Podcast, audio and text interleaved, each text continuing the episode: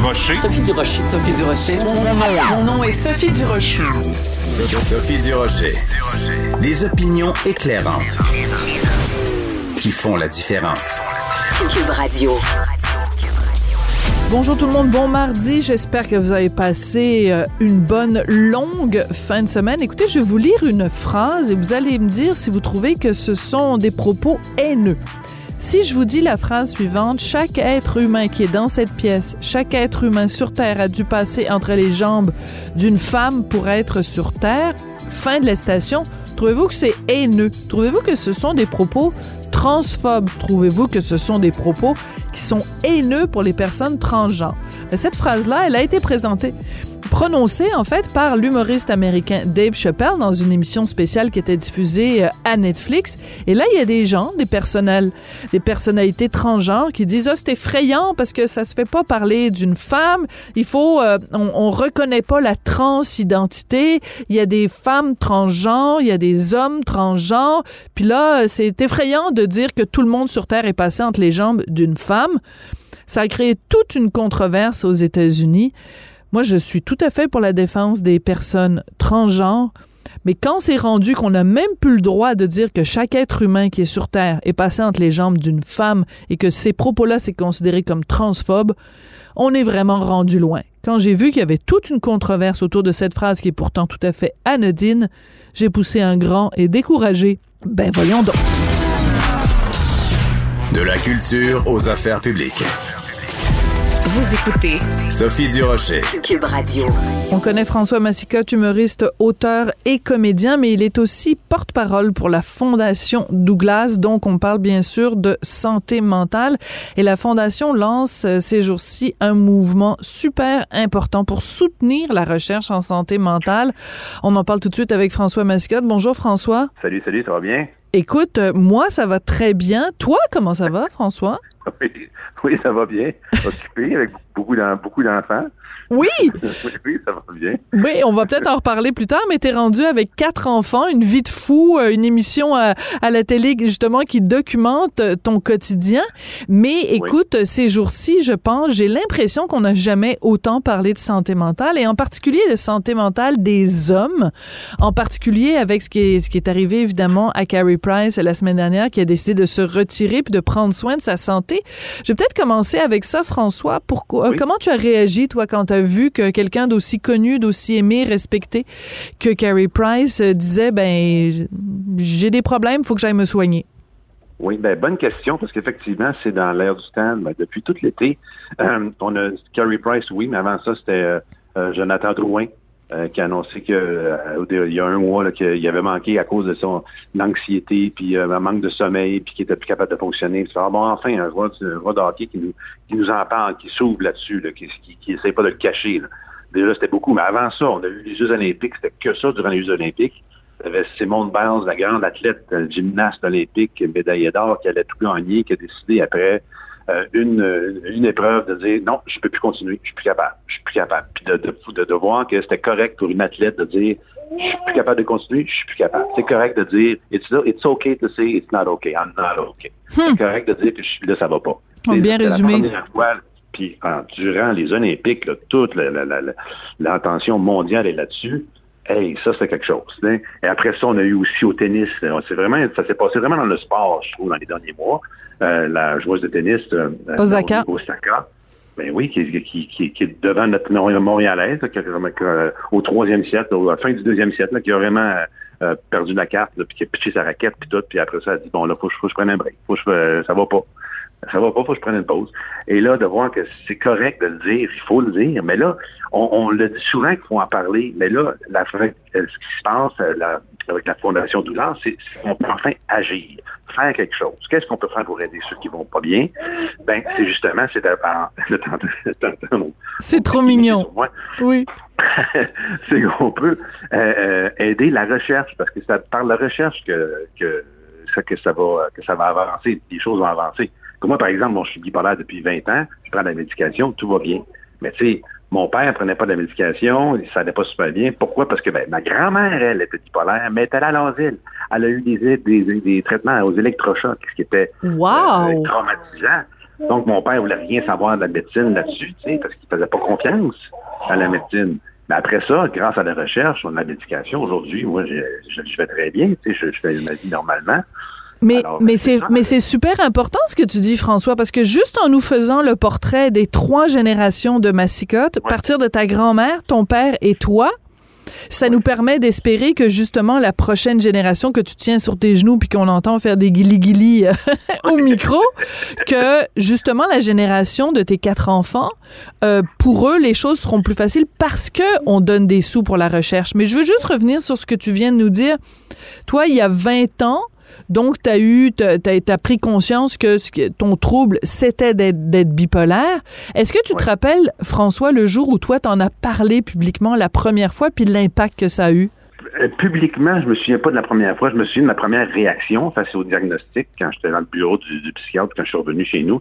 Ça a été justement de dire, là, moi, j'en parle. Puis là, c'était avant toutes les campagnes, là, il faut en parler. Moi, c'était juste par rapport à mon expérience personnelle de mon père qui en parlait pas. Bon, euh, là, moi, j'ai dit non, moi, je, je, vais pas cacher ça. Je vais en parler tout de suite. Et j'en ai parlé tout autour de moi. Puis aucun, aucune réaction négative. Au contraire, tout le monde disait, ben oui, mais t'es humoriste, c'est sûr, t'as des t'es artiste, c'est sûr, t'as des talents. Allez, t'explique. C'est normal que tu sois un peu bizarre dans ta tête. T'es humoriste. C'est pas un métier normal. Mais en même temps, t'es chanceux. Mais t'es chanceux aussi parce que t'es dans un milieu, justement, le milieu plus artistique où euh, des gens différents, des gens peut-être un peu euh, bizarroïdes, des gens qui sont un peu excessifs même. C'est peut-être voilà, c'est peut-être mieux accepté. Si tu avais été euh, comptable agréé, je suis pas sûre que tu aurais eu le même la même réaction en disant je suis bipolaire. Peut-être pas, je sais pas. Je peux pas, pas, pas dire, je, je, je sais pas. Puis par la suite, j'en ai parlé euh, publiquement, oui, euh, tout de suite. Puis euh, ce qui m'a fasciné, c'est de voir la réaction euh, des autres, la réaction du, du, public, la réaction des gens qui venaient me voir, hey, merci d'en parler. Tout de suite. Tout de suite, des gros, gros, gros merci, là, à me prendre par des bras, dire merci d'en parler. Je suis content de voir que je suis pas tout seul, de voir que tu as un exemple, que ça va bien, puis tu as puis tu pas peur d'en parler, puis que moi, j'ai toujours eu peur d'en parler, de dire non, il ne faut pas avoir peur, faut pas avoir peur. Alors, tout ça, et même de recevoir un courriel euh, d'une personne qui disait, moi, c'était décidé, à la fin de la journée, je fermais mon commerce, puis c'était fini, j'en finissais. Là. Mais j'attendais que mes clients sortent, j'ai pris une, un article, euh, j'ai lu la, la, revue le lundi, c'était un article sur t'expliquait ta, ta bipolarité, puis j'ai compris que c'est ça que j'avais. Puis aujourd'hui, je suis encore en vie grâce à ça. C'est oh! ça, ça, peut, dire... ça peut avoir juste, ça peut aller jusque-là. Là, Incroyable. Donc, il y a des gens qui songeaient à mettre fin à leur jour et parce qu'ils ont vu... Ton... Non, mais ça, c'est énorme ce que tu es en train de nous raconter, François. Ah non, non, là, aux yeux, j'en venais pas, là. Oui, je, je vais toujours m'en souvenir. C'est incroyable. C'est pour ça que ça m'a. Après ça, j'ai dit OK, je vais toujours en parler. Donc, c'est pas tout d'en parler. On peut vraiment aider. Donc, raconte-nous, c'est quoi ce mouvement-là, donc lancé par la Fondation Douglas, Bâtissons l'espoir? Ben c'est comme on, on, a, on, a, parlé, on a dit souvent qu'il fallait en parler, en parler, mais là, enfin, on peut agir. Donc, faire un don. La Fondation Douglas, c'est le plus grand centre de recherche au Québec, le deuxième plus grand au Canada. Alors, il y a énormément de chercheurs, mais là, quand on parle de recherche, souvent, on se dit, ah, c'est pour euh, dans 10, 20 ans. Non, non, c'est pour euh, dans l'immédiat, dans les, dans le, excusez-moi, j'ai dans le futur très proche, euh, comme par exemple pour aider la thérapie dans la, dans les, euh, les, les, soins. Tu sais, souvent, on parle de maladies mentales qui ne se guérissent pas, mais qui soignent, peuvent se soigner très facilement, comme moi, la bipolarité. Mais par exemple, chez les jeunes qui ont des troubles d'alimentation, ben, l'anorexie, la boulimie, euh, toutes les thérapies qu'on utilise au Québec présentement viennent de l'Institut Douglas. Je ne savais Alors, pas. De, de, soutenir ça. Donc, cette semaine, c'est facile parce que dans tous les dépanneurs euh, couche-tard, on peut faire un don à la caisse pour la Fondation Douglas.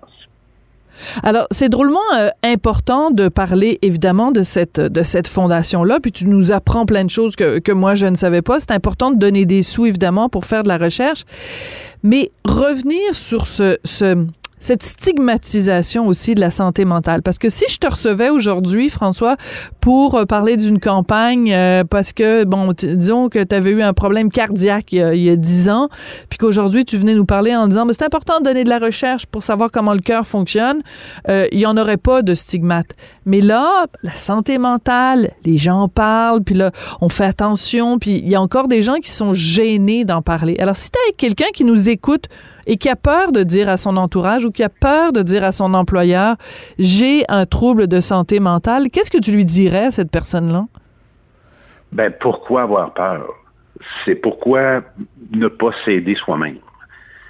C'est ça, là. Si, si, on peut, enfin, on peut avoir un exemple. On parlait de Carey Price au début. Carey Price, le, Price peut le dire, tout le monde peut le dire.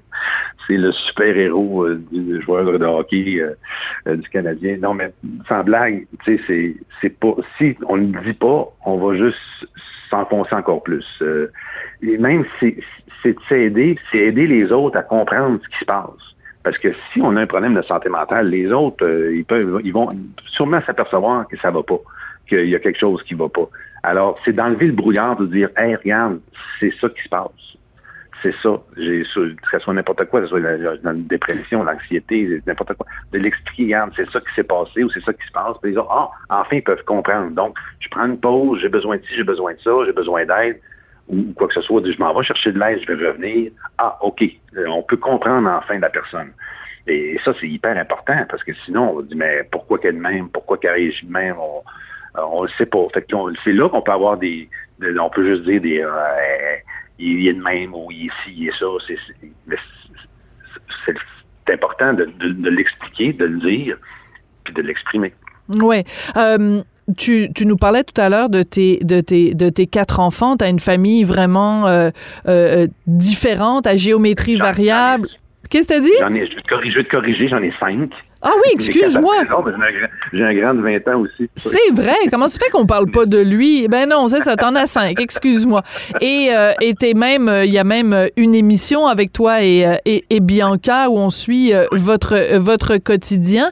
Euh, pourquoi tu acceptes de faire des projets comme celui-là, laisser des, des caméras rentrer chez toi? Est-ce qu'il y, est qu'il y a un ben, but d'éducation ou de, de, de t'amuser ou c'est, on laisse pas vraiment des, caméras rentrer euh, chez nous comme ça. C'est qu'on a fait une émission pendant la pandémie où on n'avait pas faire de spectacle. Alors, on, a eu ce projet-là depuis quelques années qui nous, a été demandé plusieurs fois. Puis on n'avait jamais eu le temps de le faire. Mais on n'a pas, pas, on voulait pas faire une, docu-réalité où les gens rentraient et filmaient n'importe quoi toute la journée, puis comme des caméras cachées comme c'est dans la maison de Big Brother. Mais pas du tout. on disait bon Aujourd'hui, venez-vous-en, on va vous montrer qu'est-ce que c'est qu'il fallait d'avoir à la maison avec les enfants. On va vous montrer qu'est-ce que c'est que. Alors, c'est plus, on, on, euh, on, accepte, puis on prépare un peu, on, fait quelque chose avec, avec les caméras, avec les enfants ou pas. Les enfants n'étaient pas tout le temps là. Puis on fait expliquer c'était quoi qu'on faisait comme la boutique en ligne dans le, garage ou faire une activité avec les enfants. On partait avec eux autres. Puis ça avait du fun. Puis euh, ils ont toujours accepté de faire ça. Puis euh, s'ils n'avaient pas voulu ou s'il y en a n'aurait pas voulu, il n'aurait pas été dans le dans, le tournage, c'est tout. Et ils ont, ils ont bien aimé ça. C'était bien agréable. C'était dans une version vraiment euh, euh, divertissement. Là, pour, pour, on est deux humoristes, là, puis on s'amuse avec les enfants, puis c'était ça. Alors justement, parlant d'humoriste, toi, est-ce que tu commences à avoir hâte de, de, de remonter sur scène, puis que la vie revienne à la, à la normale? Là, Bianca, c'est chacun son tour. Là, c'est Bianca qui finit ses tournées. Mais là, j'avoue que moi, ça commence à faire longtemps que je suis pas parti faire des shows. Puis là, j'ai, euh, oui, je commence à avoir hâte là, de ressortir mon mission. Parce que là, c'est moi qui est avec les enfants le vendredi soir. Puis samedi soir, à part faire, faire des shows. Fait que là, oui, j'avais envie d'aller J'ai hâte aussi, oui. Ben, écoute, mais, mais, mais c'est particulier, votre, votre histoire est quand même euh, spéciale parce que c'est vraiment un couple de 2021. C'est-à-dire que euh, vous avez tous les deux euh, une carrière dans le même domaine, puis des fois, c'est un qui s'efface plus pour laisser de la place à l'autre. Là, c'est l'autre qui s'efface plus, puis pendant ce temps-là, il, il, faut, il y en a un qui doit s'occuper des, des, des, nombreux enfants. Mais je trouve que c'est formidable l'équilibre auquel vous êtes, vous êtes arrivé. C'est c'est un bel exemple, c'est un beau modèle pour des gens qui se disent, ben, comment on fait pour euh, gérer deux carrières en même temps? Ben, on est chanceux de pouvoir le faire, parce que euh, moi, je suis chanceux de pouvoir dire, euh, ben, financièrement, juste qu'elle que fasse ses choses, c'est assez on n'a pas besoin d'être les deux à travailler. Si c'était le cas, ça serait beaucoup plus difficile.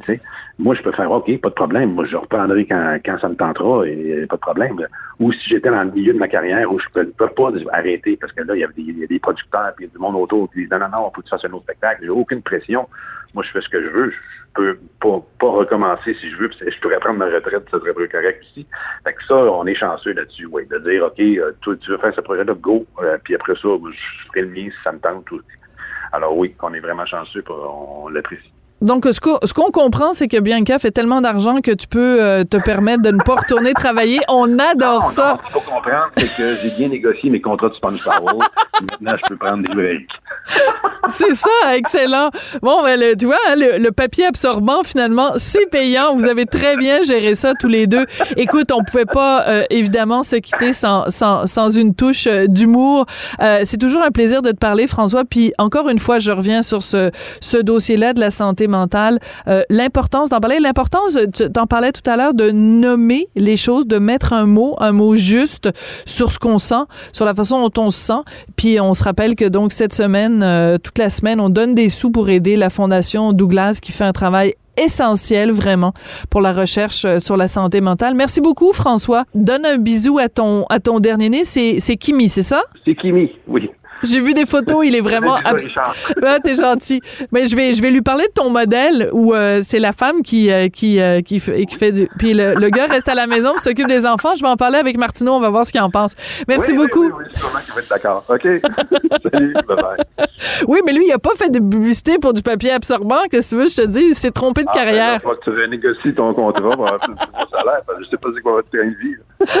T'es super drôle. Merci beaucoup, François. François. Merci. Bye-bye. François Massicotte, donc euh, auteur, animateur et humoriste, euh, bien sûr, et qui, euh, il y a quelques années, a fait ce- ce- cette déclaration-là, a parlé publiquement de, sa, sa- sa santé mentale et qui maintenant est porte-parole pour la Fondation Douglas et ce mouvement, donc Bâtissons l'espoir pour soutenir la recherche en santé mentale.